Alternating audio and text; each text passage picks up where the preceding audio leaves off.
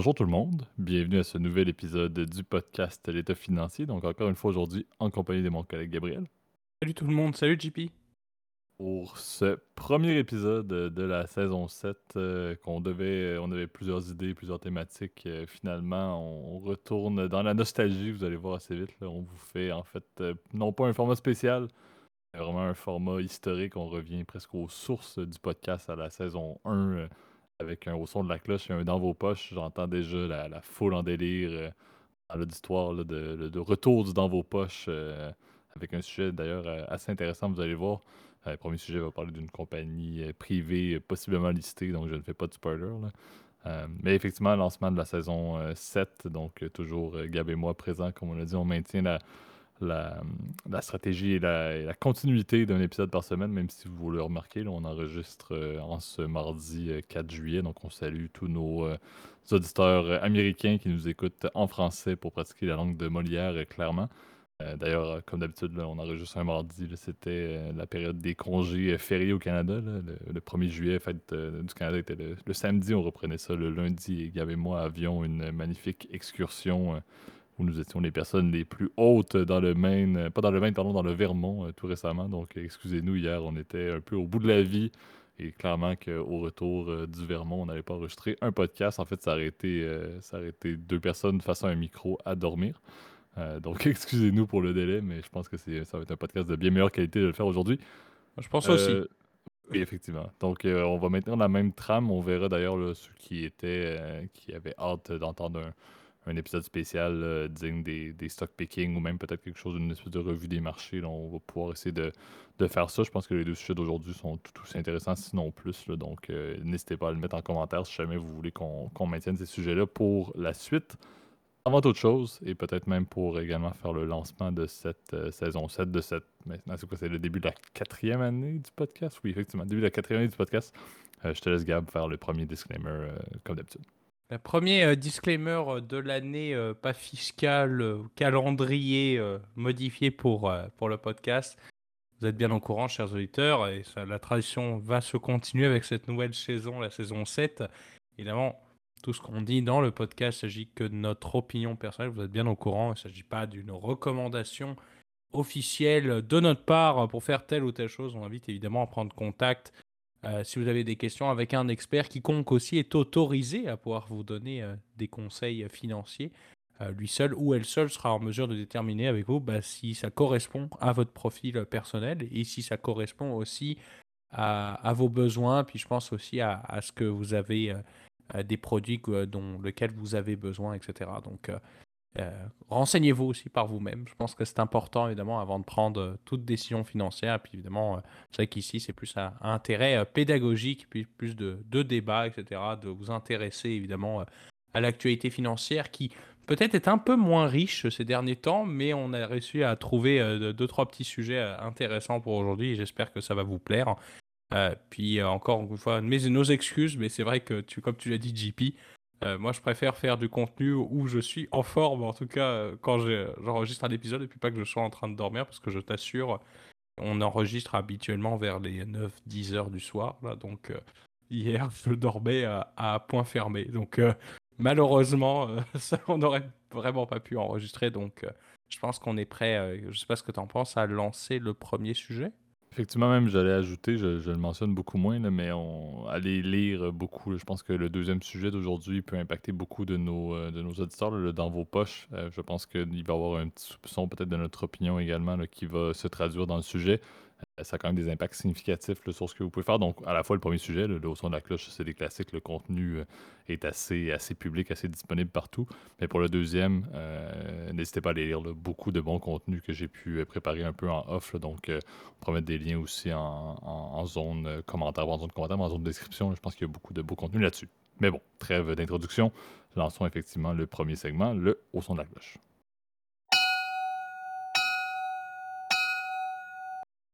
Parfait. Donc, euh, je l'avais introduit euh, très brièvement. Euh, on veut parler d'une compagnie qui est présentement privée, mais qui, bon, trame un peu un, retour public, un IPO qui ne serait pas son premier. On veut parler de, Yahoo. donc la compagnie qui, même moi, ça m'a étonné quand même de voir tous les, les, transactions qui ont lieu et aussi les transitions, la refonte qu'il y a eu chez, chez Yahoo. On l'oublie presque. C'était quand même un des énormes joueurs de l'époque avec Google et même avec Bing, côté, Bing côté Microsoft. Euh, on le retrouve quand même dans une, euh, position plutôt, euh, plutôt favorable, plutôt soudaine en termes financiers, malgré le fait que ça reste depuis quand même quelques années le, troisième joueur tout de même. Mais les, passages de cette compagnie-là qui était publique initialement dans les mains d'une compagnie de Verizon qui les avait amenés publics, qui a vendu et tout, je vais détailler un petit peu plus, euh, amène quand même un, certain intérêt à comprendre où est-ce que cette compagnie-là va s'en aller. Donc, pour ceux qui, euh, connaissent Yahoo, bon, c'est un moteur de recherche, c'est aussi euh, quelque chose qu'on utilise beaucoup, Yahoo Finance nous-mêmes, Yahoo Sport, bref, il y a quand même plusieurs segments qui existent de Yahoo en tant que moteur de recherche, etc., l'accès à, de l'information sur le net. Yahoo a initialement eu un, IPO en avril 96. Ça faisait partie un peu de tout le boom des techs dans, la Silicon Valley. Donc, une compagnie qui s'en était portée très bien à l'époque, avait même, euh, avait même refusé un, deal de 47 milliards de dollars US pour être acquis par Microsoft en 2008.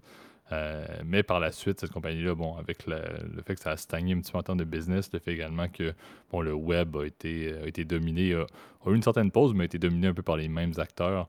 Et les Google et Facebook de ce monde et le, début des médias sociaux ont également entraîné un peu euh, Yahoo euh, dans, dans une espèce de déclin, dans une espèce de recul. Ils sont restés relativement stables, mais la croissance était plutôt limitée. Euh, il y a eu un deal qui a eu lieu justement par Verizon qui a fait l'acquisition et de Yahoo et de AOL en 2015 et 2017, les deux, les, deux, les, deux compagnies étaient dans une volonté de, Verizon de quitter un peu le monde du câble, d'essayer de diversifier leurs activités un peu en mode conglomérat. Ça n'a pas eu nécessairement les effets euh, escomptés pour Verizon, qui s'en était départi à la fois de Yahoo, si je ne me trompe pas, et de AOL auprès du, du euh, fonds de private equity, Apollo, euh, pour 5 milliards de dollars. Mais bref, on s'est retrouvé avec une compagnie qui bon, a changé de main, encore une fois, bon, était publique, a performé, a stagné un petit peu, a été, a été utilisé pour essayer de faire un peu une transition auprès de Verizon, n'a pas fonctionné, c'était dans le pays. Bref, on peut se questionner, on oublie presque Yahoo. Euh, mais depuis l'arrivée du de CEO, le Jim euh, Lenzone, qui était euh, avant chez, chez Tinder, qui a été avant même, je pense, chez CBS, le plus dans un rôle de, de, de head, je pense que c'est CBS Interactive, qui était le head, le CEO par, la, par la suite au niveau de Tinder avant d'arriver chez, chez Yahoo. Il a quand même amené une bonne refonte et a profité en fait du statut privé de la compagnie pour la restructurer et supposément que, bon, le statut financier, puis Gab, tu feras peut-être faire des points un petit peu plus là-dessus, euh, se porte quand même très bien dans le but d'essayer de, remettre un, cap vers, euh, vers les IPO et une compagnie qui est beaucoup mieux structurée euh, dans le but de tirer profit, encore une fois, de ses bases, comme je le disais, de Yahoo Finance, de Yahoo, de, côté news, de côté sport, etc., mais également dans le but d'essayer de croître avec des opportunités de, de fusion-acquisition. Je vais en parler un petit peu plus en deuxième partie, mais il y a quand même des, transactions qui ont eu lieu assez intéressantes, entre autres pour Yahoo Sport avec euh, une compagnie, je ne me trompe pas, qui fait dans le monde, c'est Wagers, si je ne me trompe pas, mais une compagnie liée euh, justement au, paris sportif, qui est une business qui est extrêmement rentable, entre autres aux États-Unis avec la législation euh, qui, tombe un peu dans plusieurs États. mais on voit quand même une compagnie qui est bien positionnée pour des fusions-acquisitions et, et sans nécessairement les matérialiser à 100% peut montrer quand même quelque chose d'assez intéressant pour un, IPO, pour un premier appel public à l'épargne qui ne sera pas certes le premier euh, dans, l'histoire de Yahoo, mais il y a quand même des bonnes bases pour une certaine stratégie de croissance qui pourrait faire en sorte que ben, Jim Lanzone va gagner son pari de ramener la, compagnie euh, à l'extérieur du monde privé. Intéressant à suivre. Euh, ça reste quand même, puis je disais là-dessus, ils, sont ils sont troisième joueur après, comme je disais, après Google qui est numéro un, puis après Bing qui est numéro 2, mais ils sont extrêmement loin derrière. Donc il y a aussi des parts de marché à aller chercher? Est-ce que c'est facile d'aller chercher des parts de marché face à Google et Bing? Probablement pas. Euh, mais c'est sûr qu'il y a quand même du potentiel. Maintenant, est-ce que ça se matérialise? Je pense que c'est là un peu euh, tout, le, tout le défi et le succès de ce IPO-là qui pourrait avoir lieu dans les prochains mois, prochaines années. Euh, va dépendre non seulement de la stratégie de croissance de M&A, mais aussi de ben, est-ce que c'est réellement viable d'avoir un certain choc dans les parts de marché d'une industrie de ce type-là? C'est sûr que c'est avoir beaucoup de doutes, je pense, mais ça reste intéressant, intéressant comme stratégie, surtout comme on a dit, si ça peut stabiliser un peu Yahoo, c'est pas mauvais après les passages de main en main qu'il y a lieu, entre autres dans le monde privé dans les dernières années. Ouais, bah c'est une compagnie, effectivement, comme tu l'as dit, qui a connu euh, plusieurs actionnariats euh, différents. Et j'ai l'impression qu'on a un peu tout foiré, en fait. Si on fait un peu euh, une rétrospective, comme tu l'as dit, bah, Yahoo a d'abord été à la bourse. En fait, au début, c'était un projet pour vous remettre un peu en contexte. Yahoo, avant, comment dire, avant l'émergence de Google fin des années 90, c'était le, le site le plus visité en fait sur le net. C'était Yahoo was de Google, tu vois, à l'époque. Euh, puisque d'ailleurs, en fait, le site était structuré assez différemment, puisque dans les premières années, euh, c'était un espèce de. Un peu comme un répertoire, euh, comme un bottin téléphonique. Je sais pas si vous aviez ça chez vous, JP, là, quand tu voulais connaître le nom, le numéro de téléphone de tes potes, bah, tu allais regarder dans le. L'annuaire, on appelait ça comme ça, là, les pages blanches ou les pages jaunes, et puis tu pouvais regarder. Bah, le, le fonctionnement était un peu le même, effectivement, au niveau de Yahoo, puisque c'était un espèce de répertoire dans lequel tu cherchais, je sais pas, par exemple, tu cherches, je sais pas, sport, football.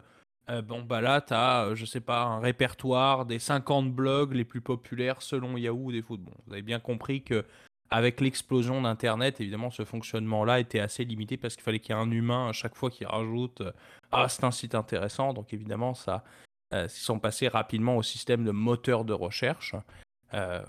Puis ils ont compétitionné évidemment, comme tu l'as dit, très rapidement avec les autres avec les autres moteurs, dont notamment Google, mais à l'époque aussi AOL. Et c'est là où ça va devenir intéressant parce que AOL aujourd'hui fait partie de l'empire, euh, enfin du petit empire euh, Yahoo. Là. Donc euh, au-delà, donc euh, avant 2015, effectivement, c'était une compagnie qui était complètement indépendante. Là. Puis en 2015, ils se sont fait racheter par Verizon. Verizon, rappelons-le, c'est l'un des plus gros joueurs des télécommunications aux États-Unis, donc avec euh, les autres géants comme AT&T puis T-Mobile aussi, qui sont les trois plus gros joueurs aux États-Unis. Yahoo, donc la nouvelle filiale pardon, de Verizon, a fusionné avec AOL, donc était aussi un opérateur de télécom, plus un espèce de portail Internet, euh, service d'abonnement euh, téléphonique et Internet euh, dans les années 90-2000 qui, qui était florissant et qui évidemment était en plein déclin. On s'en souvient, tu sais, c'est eux qui t'offraient des DVD avec des heures gratuites, avec le... Avec le, avec des fois dans les paquets de céréales, moi je crois c'était comme ça là chez nous là, donc tu avais des heures gratuites avec avec le fameux CD-ROM là, et évidemment bon, comme tu l'as dit, effectivement, leurs différentes acquisitions sont plutôt mal foirées. Euh, Yahoo alors, avait connu un certain regain d'intérêt, je crois c'était début 2012, là, quand ils avaient eu leur ancienne CEO qui était une ex-Google, Marissa Mayer, qui est, restée à peu près 5 ans. Puis ils, ont, ils avaient acheté tout un tas de business qui ont tout, euh, tout foiré. Le plus, intéressant étant Tumblr, là, qui était le fameux site de blog euh, sur lequel tu pouvais fabriquer des blogs assez rapidement, là, avec en quelques clics, tu pouvais créer tes propres sites.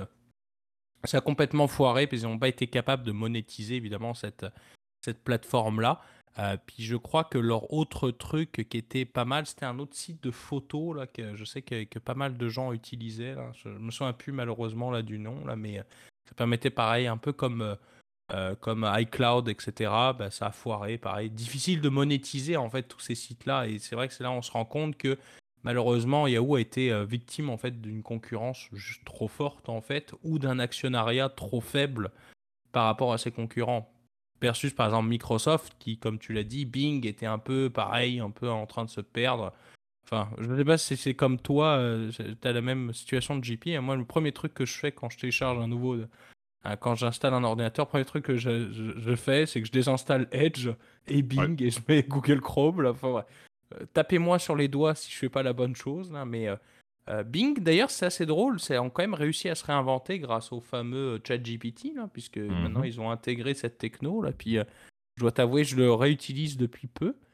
Et c'est vrai que c'est intéressant, effectivement, de voir cette transformation, puis le fait que bah, il faut vraiment que tu aies une plus-value, effectivement, en tant qu'acteur, si tu veux, pour, pour gagner des parts de marché, effectivement, dans ce secteur qui est malheureusement ultra dominé par Google. Donc, euh, c'est là où c'est intéressant de voir en fait la stratégie de Yahoo qui, euh, j'ai l'impression aujourd'hui, se focalise et tu me corrigeras si je me trompe.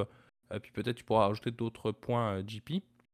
Mais se focalise en fait sur les produits qui marchent en fait de Yahoo, qui est en l'occurrence la plateforme de sport. Il y a le fameux Fantasy Football là, qui est assez mhm. populaire avec, avec Yahoo. Là. Donc, pour ceux qui ne connaissent pas, le Fantasy Football, c'est un espèce de jeu euh, qui euh, se base en fait sur les scores que les équipes font réellement, puis tu marques des points chaque semaine. on en fait un d'ailleurs avec, euh, ensemble pour sachez-le découvrir notre vie en même temps là. Mais et donc à chaque semaine en fonction des résultats du football américain et eh ben tu gagnes des points. Puis celui qui gagne le plus de points évidemment à la fin d'année gagne le titre de champion. Puis il est content etc donc c'est un peu comme ça que ça fonctionne.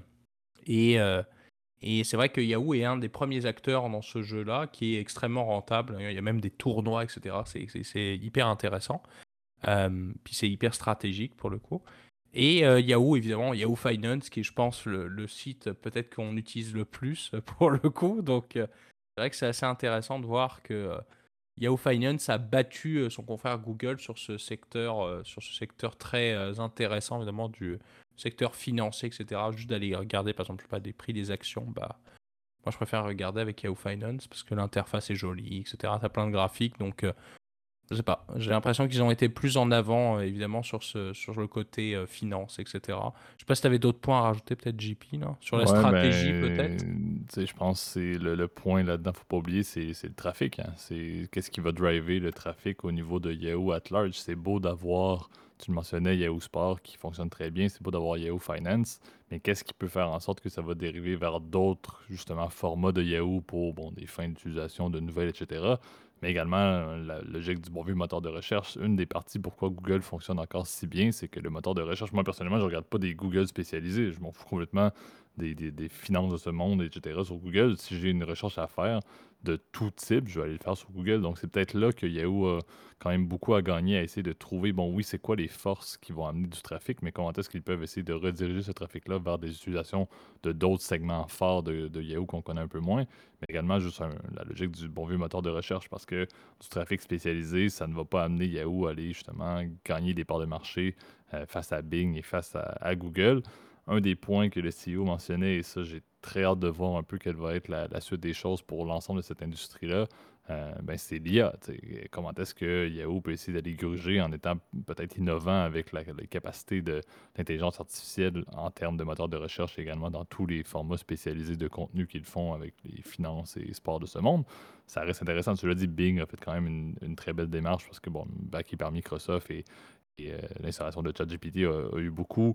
Euh, Google n'en a pas eu tant besoin encore, mais clairement, il y a des choses qui se trament en arrière. Ça ne va pas rester, ça va pas rester au beau fixe parce que c'est une compagnie qui est énorme, qui a tous les moyens également de pouvoir investir là-dedans. Mais est-ce que Yahoo a la capacité de pouvoir faire ça? Est-ce que ça peut être également par des fusions-acquisitions qu'il peut y avoir du développement? Je pense que c'est là où les moteurs de recherche vont prendre tout leur sens lorsque l'intelligence artificielle va permettre d'aller bonifier l'expérience qu'on a présentement, qui fonctionne très bien. on met un mot-clé puis on trouve quelque chose, ça prend quelques millisecondes et on a des résultats pour à peu près passer une vie complète à passer au de quels sont les meilleurs marchés pour acheter des, pommes de terre euh, dans, le, nord du Québec.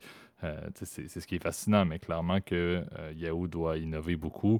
Et je ne sais pas si la capacité à l'interne existe déjà. C'est là où les M&A vont être intéressants. Par contre, toute stratégie de croissance avec des M&A, lorsque tu veux en plus retourner sur les, marchés publics en faisant un IPO, c'est sûr que c'est très facile de payer beaucoup trop cher pour des fusions-acquisitions. Et c'est là, je pense, que la stratégie que le CEO met de l'avant euh, peut, oui, très bien fonctionner, mais encore une fois, s'il y a des acquisitions qui se font dans des trucs techno, dans le monde de l'IA et qu'ils vont aller acheter des compagnies justement euh, qui font des choses de niche et qui pourraient amener encore une fois du renouveau dans l'expérience des utilisateurs de Yahoo, je pense que c'est très facile de payer trop cher dans, dans le contexte qu'on est actuel pour tout ce qui touche les techno et l'IA. Donc c'est là où je pense qu'il y a un énorme risque euh, à cette stratégie-là. Est-ce que ça va être des fins négociateurs? Est-ce qu'ils vont être en mesure d'intégrer adéquatement la technologie et de ne pas avoir des fusions-acquisitions qui vont, qui vont être un échec?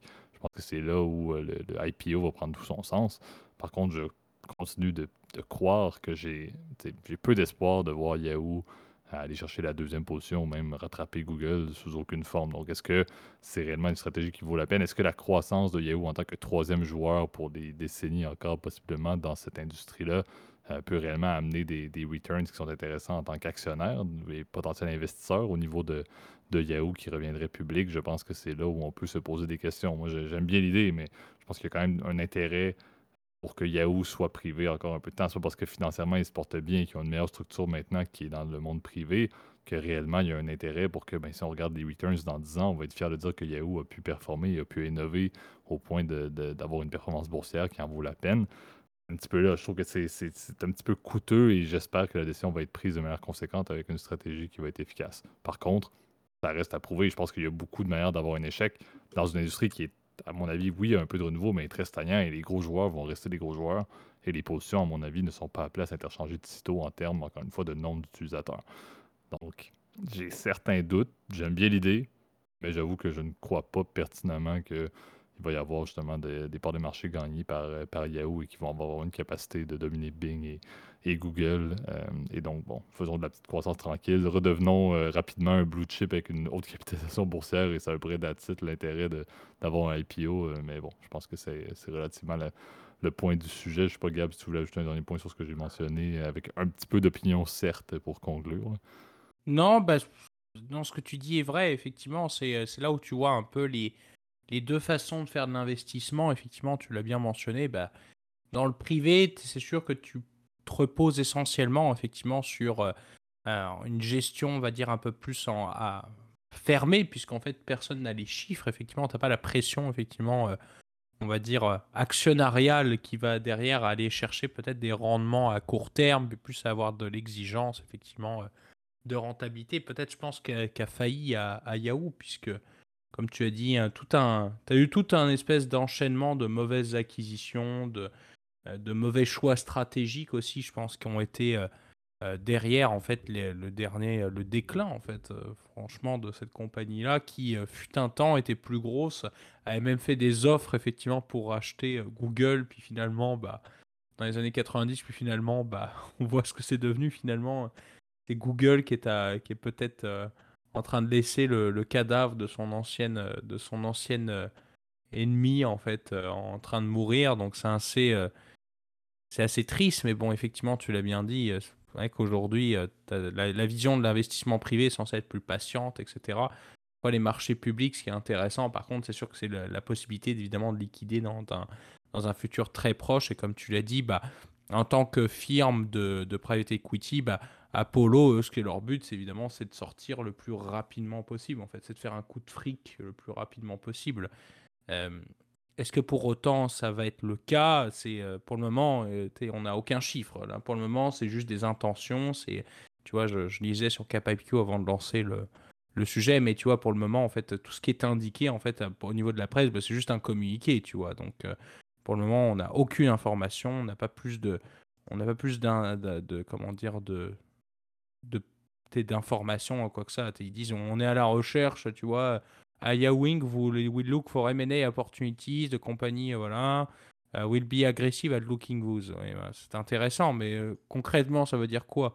Euh, Est-ce que ça veut dire qu'on va aller euh, chercher plus d'argent Tu vois, bon, alors là, par exemple, l'année, il y a en 2015-2017, tu vois, ils avaient été, leur valuation, c'était à peu près de 5 milliards, mais ils ont eu beaucoup de pertes, tu vois. Est-ce que pour autant la trajectoire a changé? Bah, c'est une bonne question. Aujourd'hui, en tant qu'investisseur public, là, pour le coup, pour une compagnie qui sort d'un LBO, ce que tu cherches, c'est plutôt de la rentabilité. Est-ce qu'elle était sur le path de la rentabilité? Est-ce qu'ils ont été capables d'améliorer euh, leur fameuse KPI, donc Key Performance Indicator pour nos amis francophones? Est-ce que tu as été capable d'aller chercher plus d'utilisateurs, etc. Je suis pas hyper confiant. Oui, peut-être que, effectivement, le, tu l'as bien dit, euh, les, les, les, Yahoo Sport, etc., les autres plateformes ont permis d'amener d'autres gens. Est-ce que pour autant ça va, ça contribue, si tu veux, à, contrebalancer le déclin, par exemple, de Yahoo Mail, de euh, Yahoo, euh, même, je me souviens, de même Yahoo Chat, etc., qui était à l'époque très populaire, etc.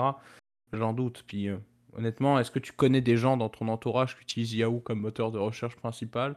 Absolument pas. Bah moi non plus, c'est exactement ça. Je connais malheureusement personne et euh, c'est vrai qu'effectivement euh, aujourd'hui en plus Bing a repris la place de deuxième acteur effectivement de la recherche parce qu'effectivement tu as le service ChatGPT, ils ont eu ils ont pu innover en fait alors que Yahoo malheureusement était trop petit si tu veux pour dépenser si tu veux beaucoup d'argent pour faire de la recherche etc être patient parce que ça prend du temps effectivement de de faire une évolution euh, incrémentale, c'est quelque chose de pardon de de, quelque chose de révolutionnaire, ça, ça prend du temps à faire. Euh, Google est patient parce que littéralement, ils ont une pile de cash de plusieurs milliards. Tu vois, ils ont que ça à faire. Alors que Yahoo, bah, ils n'en ont pas d'argent. Oui, ok, ils ont un actionnaire fort, etc. Ils ont une firme de PI euh, qui, est, derrière, mais c'est bien beau. Mais les firmes de PI, ce qu'ils veulent, c'est couper tous les coûts, c'est de faire en sorte d'optimiser toute la compagnie, puis euh, faire en sorte de faire un tour de cash, d'acheter pas cher et de revendre cher en prenant un max de dette, etc. On ne sait pas trop d'ailleurs c'est quoi la structure du capital en sortie de financement, mais je doute que ce soit un truc euh, avec euh, seulement une fois de baya euh, de, comment dire de, de levier évidemment. souvent l'intérêt c'est d'aller foutre beaucoup de dettes, etc. Puis de faire en sorte bah, d'aller chercher un peu plus de d'aller booster les rendements pour aller chercher des multiples de capital investi soit en deux fois. Donc l'histoire est de faire à peu près 20% par année sur 5 ans, tu vois. C'est un peu le, target que tu te, que tu te fixes souvent quand tu es euh, un investisseur en private equity, tu vois. Donc, euh, je, suis curieux. Je suis, juste curieux de savoir euh, est-ce qu'on va nous donner en fait des chiffres, puis là, effectivement, on aura plus d'informations là-dessus une fois qu'on les aura. Là. Exact. Donc, je pense que ça, conclut bien le, premier segment. Donc, passons maintenant et ramenons en force, d'ailleurs, comme je le mentionnais en début d'épisode, le, le, segment phare d'origine dans vos poches.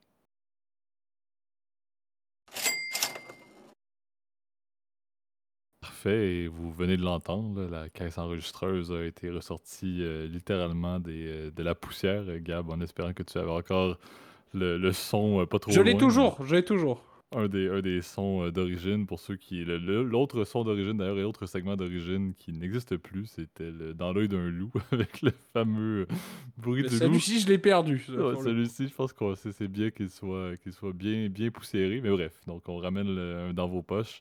On en parlait en off, j'en parlais également avec des amis et euh, certains politiciens au Canada. Donc, on va également parler un petit peu du contexte canadien, euh, du monde hypothécaire. Euh, le, concept, c'est comment ne pas craindre ou comment essayer de ne pas avoir à craindre, du moins, son renouvellement hypothécaire. on sait que dans le, contexte canadien, principalement, la tendance se veut d'être des, des, termes dans lesquels on peut fixer, par exemple, notre taux sur 5 ans, soit un taux fixe, ça peut être des taux variables, à la limite, ça n'a pas trop d'importance, mais on a une période pour laquelle on fixe globalement notre, euh, euh, nos modalités de paiement euh, avec notre institution financière.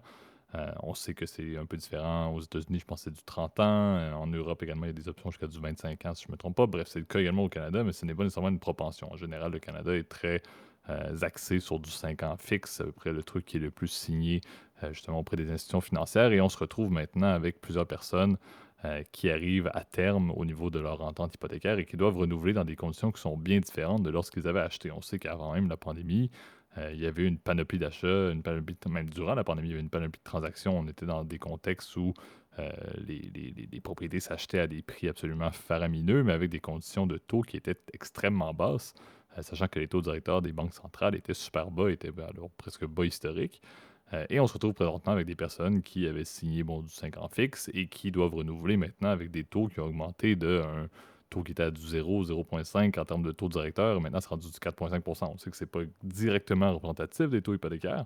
En général, la hausse et la croissance des taux directeurs des banques centrales sont assez représentatifs de ce qu'on va payer de plus euh, sur la majorité des, des, des, des, taux et dans le contexte canadien du taux 5 ans. Et on se retrouve maintenant avec des budgets un petit peu plus serrés. Oui, il y a le contexte de la consommation, l'inflation et tout, mais des personnes vont se retrouver possiblement avec un petit stress de dire bon, mais qu'est-ce que je fais si je dois renouveler dans un an, dans deux ans, euh, sachant que mon taux fixe 5 ans ne va pas du tout être dans le même range euh, par rapport à ce que j'avais signé euh, au préalable.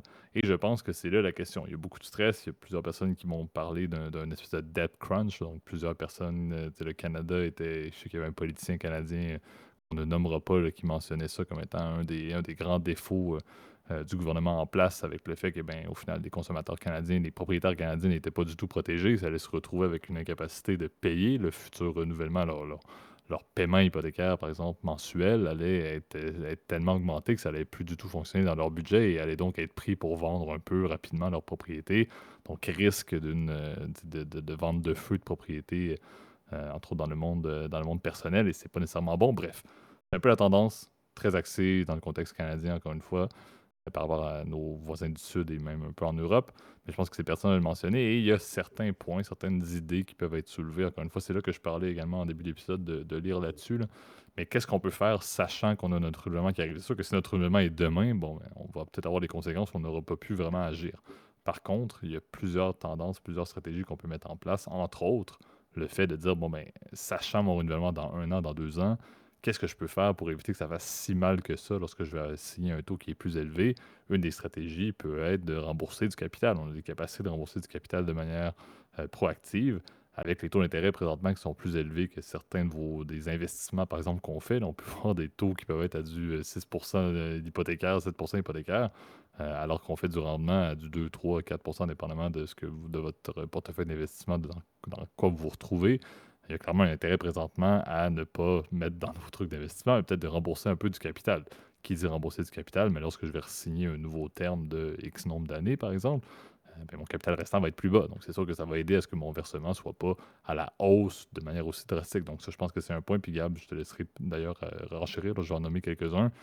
Un autre point, quand même assez intéressant, mais c'est de jouer avec le, terme. Je pense que plusieurs personnes, si moi j'arrive puis je signe un 5 ans, alors que les taux vont peut-être réduire dans 2-3 ans, Peut-être que ça serait une bonne stratégie de prendre quelque chose qui aurait un terme plus court, de peut-être signer pour deux ans, peut-être pour trois ans à ce moment-là. Comme ça, au moins, j'arrive à une échéance lorsque les taux vont peut-être être plus bas. Peut-être même signer dans une stratégie ou dans une institution qui offre euh, des pénalités en cas de coupure avant la fin d'un terme hypothécaire qui sont plus basses. Donc, ça se fait un petit peu partout. Donc, ça, c'est peut-être ma deuxième stratégie. mais réfléchissez à quelle serait la période et quelles seraient les modalités, entre autres, de sortie proactive avant la fin d'un terme hypothécaire. Euh, que vous pourriez signer en vue d'essayer de profiter de cette éventuelle baisse de taux. Les taux ne vont pas rester hauts comme ça éternellement, dans un contexte où l'économie va bien évidemment se porter mieux, espérons-le, plus tôt que tard, ou. C'est sûr que c'est beaucoup de, projections et ça reste de, l'incertitude, peu importe le fait qu'on mentionne 2, 3, 4, 5 ans, ou knows, ça va réellement baisser quand, on va l'espérer, comme on l'a dit, dans du 2-3 ans. Euh, et le troisième point, je pense qu'il est intéressant, ça reste moduler l'offre au niveau de différentes institutions financières. C'est toujours intéressant de le faire. C'est intéressant de le faire n'importe quand. C'est pas le truc le plus plaisant, je, le dis moi-même. Euh, si quelqu'un prend des rendez-vous les, soirées après le travail, j'ai pas le goût de passer mon jeu de soir à faire deux, trois institutions financières pour avoir des propositions, mais c'est certain que la concurrence peut également favoriser les modalités que vous allez pouvoir signer, donc à prendre en considération. Donc, je vois un peu les trois points, donc pensez peut-être à rembourser du capital un petit peu plus proactivement dans le contexte un peu plus précaire de votre renouvellement moduler un renouvellement qui fait du sens également avec les projections des experts, des analystes, etc., euh, sur l'éventuelle baisse des taux pour vraiment profiter. Oui, peut-être vous allez payer plus cher présentement, vous allez pouvoir profiter de cette baisse de taux-là éventuelle. Et encore une fois, ben, la concurrence, la modulation, c'est toujours pas mauvais d'aller voir ailleurs. Je pense que présentement, c'est encore plus pertinent pour trouver les conditions qui sont les plus favorables. Et sachant également, ben, le système financier qui est beaucoup plus large en termes d'offres présentement. Il y a des institutions financières normales, il y a des, prêteurs plus en ligne également. Il y en a bon, l'incertitude peut être euh, notoire avec les faillites bancaires qu'on a vécues aux États-Unis. Euh, mais je pense qu'il y a quand même un intérêt et, l'offre reste présente quand même avec des conditions qui sont parfois même drastiquement différentes entre l'institution avec laquelle vous faites affaire et certaines autres institutions concurrentes. Ouais, bah après, bon, tu mentionnais que les banques, euh, effectivement, alternatives, effectivement, peuvent faire du sens. Bon, les faillites quand t'es emprunteur, tu t'en fous un peu. Genre, honnêtement, c'est même plus. Euh, qu'est-ce que tu t'en fous si, la banque fait faillite euh, Au pire, tu rembourseras pas. Là. Non, ouais, trêve de plaisanterie, évidemment. Euh, ça marche pas comme ça, évidemment. J'allais dire mon dieu, C'est ça, ça, dans les vraies vies, évidemment, ça marche pas comme ça parce que ton prêt, il se fait racheter, évidemment. puisque c'est le contraire, les banques elles, pour elles, ce sont des titres financiers, en fait, euh, des, euh, ton prêt, en fait, en réalité. Euh, vous avez Est-ce que SVB fait des prêts hypothécaires au Canada? Je pense que je vais faire la recherche. ben non, je crois pas. Non, c'est une bonne question, mais je crois pas. Mais bon, trêve de plaisanterie, c'est vrai qu'effectivement, tu l'as dit, c'est vrai que le contexte et le fameux politicien que tu nommais, moi je le nommais, c'est Pierre Poilievre, donc le, qui est l'opposant numéro un évidemment au Canada. Là, donc euh, ce dernier, c'est vrai, mentionnait cette, situation, on va dire, évidemment, avec le, ce volume de prêts hypothécaires qui va être à renouveler, qui va être hyper important. Et ben, c'est vrai que c'est un peu inquiétant, puisque j'ai pris des informations, tu vois, moi, de côté de la Banque du Canada, pour aller regarder, puis étayer mon, argumentaire, mais euh, tu vois, le nombre de transactions a évidemment explosé euh, durant la pandémie. Là. Puis, ce qui est intéressant, c'est que le taux fixe au plus bas sur le 5 ans, donc qui va nous servir de, point de référentiel est passé d'environ, euh, tu vois, par exemple, euh, début 2020 était environ aux alentours des 2,9% euh, à au plus bas à environ 2% par année. Nos amis français vont rigoler parce que vont dire, mon Dieu, c'est tellement cher, même au plus bas, c'est quand même cher. Oui, c'est comme ça. C'est comme ça, effectivement, c'est un peu plus cher. Le coût du crédit en Amérique du Nord est un peu plus élevé en termes de taux d'intérêt. Et à l'heure où on se parle, en fait, au, au niveau des taux, bah, ça s'est stabilisé autour des 5%. pourquoi ça s'est stabilisé? Effectivement, c'est que la hawkishness, donc la, volonté de la Banque centrale d'augmenter les taux est de plus en plus faible. Hein. J'ai l'impression que euh, l'augmentation des taux, oui, a permis de freiner euh, progressivement l'inflation, même si c'est pas complètement résolu. Et hein. eh ben, euh, le problème, c'est que cette, ce côté freiné de l'inflation, bah, vraiment, évidemment, crée de l'incertitude, évidemment, au niveau des entreprises, parce qu'elles ont la difficulté à emprunter, etc. Ça fait en sorte que, évidemment, l'économie ralentit, évidemment. Et c'est le but, évidemment, de ces taux d'intérêt euh, élevés, vous le savez, en ayant écouté notre podcast. J'espère en tout cas que vous en souvenez, évidemment, euh, de tout ça. Euh, et ce qui est intéressant, c'est que plus quand on regarde en fait au niveau de la volumétrie, évidemment au niveau des taux d'intérêt, bah, tu vois aujourd'hui, bon, c'est stabilisé à 5%, mais la plupart de balances en fait euh, de tous les hypothèques au Canada, en fait, le euh, taux moyen en fait hypothécaire a dépassé en fait les 3%, alors que faut remonter quand même à plusieurs années en fait pour euh, retrouver des, niveaux comparables, puisqu'en fait faut remonter avant 2015 en fait pour trouver des, euh, des, situations comparables, tu vois, en termes de volumétrie totale des encours en fait de prêts assurés au Canada, c'est ça date d'un bout. Donc euh, c'est vrai que ce qui est intéressant, c'est effectivement cette, cette accélération effectivement de la balance du taux du crédit moyen sur les balances effectivement qui sont encourues, et eh ben va continuer à monter. Et la, date fatidique, bah, on le sait bien, bah, ça va être en fait 2020 plus 5 années, puisque si on se trouve sur... Je connais plein de personnes dans mon entourage, bah, y compris comme toi, JP, quand tu as acheté effectivement 2020-2021 dans ces eaux-là, eh ben, évidemment, les taux étaient ridiculement bas. Et ben c'est vrai que si tu rajoutes le 5 ans, ben, c'est là où ce moment-là, ben là on va dire bon ben non monsieur monsieur JP, c'est ce moment-là que vous allez devoir reprendre le nouveau taux. Et tu sais, une table d'amortissement, elle va se baser sur le fait que tu vas payer le même taux sur 25 ans. Sauf qu'au bout de 5 ans, en réalité, ce qu'on va faire, c'est qu'on va dire juste dire bon la banque elle va regarder, va dire regardez, c'est ça votre solde, c'est ça le taux d'intérêt, bah maintenant c'est ça. Donc effectivement, ton paiement va augmenter. J'ai fait les calculs pendant que tu parlais, là, puis c'est quand même assez intéressant, si tu me permets que j'aille les, sortir en même temps, parce que c'est, vous voyez, c'est la joie du direct. Euh, j'ai fait l'hypothèse, tu vois, moi, pour mon calcul, qu'on gardait un amortissement de 25 ans, euh, puisqu'on veut comparer des pommes avec des pommes, puisque c'est, euh, comme vous le savez, la table d'amortissement, encore une fois, on assume le même paiement sur les 25 ans. Euh, j'ai fait l'hypothèse, par exemple, d'une prix d'une propriété de 450 000 dollars, donc euh, qui est à peu près dans les eaux, on va dire, du Grand Montréal, avec une mise de fonds de 5% et une prime d'assurance prêt, parce que vous le savez, quand on n'a pas 20%, pour payer une assurance prêt hypothécaire. Et ben le paiement en fait que j'ai sorti en fait à l'origine, j'ai fait avec un paiement avec un taux d'intérêt de 2% on est à peu près à 1883 dollars. Euh, corrigez-moi si je me suis, euh, gouré dans mes, calculs. Euh, et en augmentant le taux d'intérêt à 5%, on arrive à 2586 dollars, soit une augmentation de 37%. Et demander, je pense, aux gens s'ils vont être capables de payer 37% de plus leur loyer, ça m'étonnerait. Je pense que les gens, ils sont planifiés évidemment leur budget, évidemment, sur un montant, je ne sais pas, par exemple, de 2000 dollars, bah, si je te dis d'aujourd'hui, euh, tu augmentes ton, ton paiement effectivement de, de, quasiment de la moitié, bah, c'est sûr que ça fait mal au budget. Donc, euh, comme tu l'as dit, je pense que tes conseils JP vont être utiles puisque euh, rendu là, effectivement, privilégié, effectivement, je pense, à éviter d'épargner, je pense, beaucoup effectivement à côté, euh, surtout dans, dans, une période où les marchés sont un peu plus incertains. Moi personnellement, c'est ce que je ferais. Après, euh, libre à vous de prendre vos propres décisions, hein, comme vous le savez. Mais moi personnellement, je mettrais beaucoup plus, je repérerais beaucoup plus de manière à accélérer évidemment mon hypothèque, faire en sorte de ne pas avoir des paiements qui m'assomment mon budget, parce que bon, on s'entend effectivement. le plus important, c'est d'éviter que vous fassiez défaut évidemment sur le prêt, parce que c'est pour vous être acheté la maison de vos rêves, bah, c'est le but, c'est de la garder, bien évidemment. Là. Donc, euh, c'est ça. Moi, je le repayerai évidemment en avantage, évidemment, euh, sur mon hypothèque. Puis, effectivement, comme tu as dit, je ferai jouer la compétition, évidemment. On sait que ça va être très féroce, évidemment, en 2025. Hein. donc, euh, je pense que la, la, solution, tu t'as dit de magasiner plusieurs banques, mais je pense qu'aussi la, la solution du courtier hypothécaire peut être intéressante aussi. Quelqu'un qui est un peu à l'aise sur le marché, de savoir exactement c'est quoi les offres, etc., qui sont disponibles au moment de votre renouvellement. Ça peut être très intéressant. Puis je pense un troisième argument que tu n'as pas vu, mais c'est peut-être d'aller jouer avec le variable aussi. On ne sait pas. pendant des années, on nous a dit bon, le variable c'est plus incertain, etc. C'est plus risqué, etc. Oui, effectivement, ça été un pari pas hyper gagnant, évidemment, pour beaucoup de gens euh, euh, qu'on a pris en, pendant la Covid. C'est vrai que c'était pas cher à l'époque, c'était pour ça que les gens aussi en prenaient beaucoup.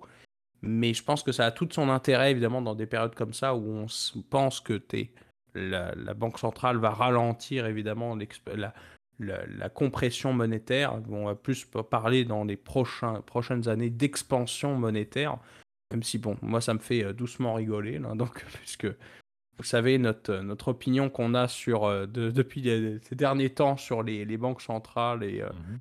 À quel point notre ami Powell a joué à l'apprenti sorcier avec Moncelli, là. Donc, c'est assez, c'est assez rigolo. Donc, moi, je serais effectivement plus conservateur dans ces périodes-là.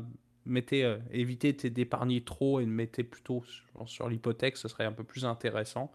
Euh, je sais que la plupart des banques permettent effectivement de rajouter euh, du capital, soit sous forme d'un d'un lump sum, soit de pouvoir repayer plus, par exemple avec des paiements accélérés, pendant que votre budget le permet, par exemple. Vous pouvez y aller aussi à votre rythme, etc. Euh, puis ça vous évitera évidemment de vous retrouver avec une balance, avec un taux d'intérêt monstre, effectivement, là-dessus. Puis la dernière solution aussi, si vous avez de l'équité, vous pourriez peut-être penser à refinancer aussi. Ça peut être une option intéressante. c'est-à-dire repartir sur un amortissement un peu plus long, le temps de souffler en fait au niveau de votre budget. Ça, cette option-là ne fonctionne évidemment que si vous avez assez d'équité, parce que faut repartir, avec, il faut avoir 20% de mise de d'équité, donc c'est finançable qu'à 80% de la valeur de la bâtisse. Donc euh, ça, il faut, euh, ça, cette option-là fonctionne, mais c'est clair qu'il faut avoir suffisamment d'équité. je pense que je la réserverai effectivement à des gens qui ont avaient accumulé assez d'équité évidemment sur leur bâtisse pour pouvoir euh, utiliser cette stratégie. Dans tous les cas, je pense que c'est important de parler à sa banque, puis peut-être à son, mm-hmm. à son conseiller financier. Je pense que rendu là, c'est une bonne chose à faire. Là. Exact. C'est comme, je pense que le meilleur point, c'est un, de ne pas oublier que vous êtes quand même propriétaire d'une propriété. Donc, c'est sûr que ne, vous stressez pas quand même avec ça. Vous avez quand même au moins un, actif immobilier qui, bon, oui, est endetté, mais ça reste quand même que c'est important dans votre décision. Puis, ne prenez pas trop de risques à essayer de timer parfaitement les hausses et les baisses des taux. Je pense que l'essentiel, c'est regarder une stratégie qui fait du sens pour vous, pour votre portefeuille, et que le montant que vous allez devoir payer euh, à chaque mois, à chaque période, fait du sens dans votre budget et vous garde la latitude parce que c'est là, tant que ça fonctionne, n'essayez pas d'essayer de, de, Ne jouons pas aux au fins finaux, essayez de trouver les, conditions parfaites à la, au sous-proche. Comme je dis, c'est des questions que je me pose moi-même. Je ne suis pas rendu mon, mon renouvellement du tout, mais ça sent bien quand même. C'est des points que je trouve que c'est très pertinent. je ne vais pas être quelqu'un qui va non plus gambler avec quelque chose, puis finalement, complètement manquer de bateau, juste pour faire une différence de quelques dizaines de dollars au final. Donc, ça, c'est un autre point, je pense, à prendre en considération. Euh, je sais pas, Gab, ça va un dernier point avant qu'on rentre l'antenne. Oui, bah, peut-être dernier point, puis parce que je l'avais oublié, ça m'est venu euh, en tête euh, pendant que tu parlais. Euh, il existe aussi certaines banques aussi qui proposent des taux hybrides en fait, avec une portion fixe, une portion variable. Ça peut être intéressant aussi. rendu là, discutez-en avec votre conseiller financier. Je pense que cette personne-là sera mieux apte évidemment de regarder en fait plus en détail avec vous, avec votre profil, etc peut-être vous suggérer plusieurs propositions, puis là, rendez-vous, euh, rendu là, euh, prenez le temps effectivement d'y réfléchir, puis je pense comparer, c'est le, euh, c'est le, le, truc qui est le plus intéressant, effectivement, et puis regardez aussi, c'est ça, si, si vous, avec pour le coup quelqu'un d'indépendant, tu vois, par exemple un, conseiller financier indépendant, ou peut-être un, justement un courtier, bon, vous savez, notre adoration des courtiers, c'est vrai que pour le coup, ils ont un incitatif peut-être à te changer de banque, là, puisque reçoivent une commission. Euh, mais faites plusieurs, obtenez, je pense, l'avis de plusieurs personnes, même les personnes de votre entourage. En tout cas, je pense que les gens de votre entourage veulent votre bien. Donc, euh, en tout cas, si, si, vous avez quand même des bonnes relations avec votre entourage, je le souhaite, là, mais si tel est le cas, ils vous souhaiteront évidemment et vous donneront, je pense, les meilleurs conseils peut-être pour euh, prendre la bonne décision. Excellent. Donc, euh, c'est ce qui complète l'épisode d'aujourd'hui. Donc, on l'a dit, début de la saison 7. Également, retour des, Dans vos poches. On a plusieurs commentaires et retours même dans, nos, dans nos amis qui écoutent le podcast et on les remercie d'ailleurs euh, personnellement, mais que les Dans vos poches étaient très appréciés. Donc, on va essayer de pouvoir ramener euh, une, innovation de la saison 7. On retourne aux sources. donc, sachez qu'on va essayer de ramener un petit peu de vulgarisation de la finance personnelle. Je pense que c'est super intéressant dans ce contexte-ci. Euh, comme à l'habitude, si vous avez apprécié notre contenu, euh, vous nous écoutez principalement sur YouTube et sur les plateformes audio, donc sur YouTube qui est notre plateforme clé pour les commentaires euh, publics. Donc si vous avez toute opinion, tout partage que vous voulez faire, n'hésitez pas à le mettre justement dans la zone de commentaires. si vous voulez le faire de manière plus privée, Gam met toujours dans la zone de description l'adresse courriel, donc ça nous fait toujours plaisir de vous lire. Si vous avez apprécié la vidéo d'aujourd'hui et le podcast plus globalement, n'hésitez pas à aller mettre un like, à vous abonner à la chaîne et à mettre la cloche également. Ça aide énormément pour le référencement digital. Et comme je mentionnais, sinon pour la majorité d'entre vous sur les plateformes audio, donc Apple Podcasts, Spotify, Overcast, Deezer, etc. Donc n'hésitez pas aussi euh, à aller mettre des likes, des étoiles, des, peu importe l'appréciation que vous pouvez avoir au niveau de votre, du podcast, mais également de l'épisode d'aujourd'hui. Ça aide aussi euh, énormément pour le référencement. Et sinon, comme à l'habitude, et je le mentionne à chaque fois presque, mais c'est également ce que j'ai mentionné plus de trois ans maintenant lors de la saison 1, épisode 1. Euh, mais le bouche à oreille est la clé de cette communauté, donc ça nous fait toujours plaisir de voir la communauté grandir avec des personnes qui sont des proches, des amis, de la famille, des collègues. Je pense que c'est ça la beauté. Euh, si vous appréciez le contenu, parlez-en à vos amis, à vos proches. Ça, euh, ça, nous fait encore plus plaisir que de voir des personnes qui l'obtiennent euh, par référencement soudain sur YouTube avec les algorithmes. D'ici à la semaine prochaine, je vous souhaite et je te souhaite, Gab, une très belle semaine. Bonne semaine tout le monde. Merci.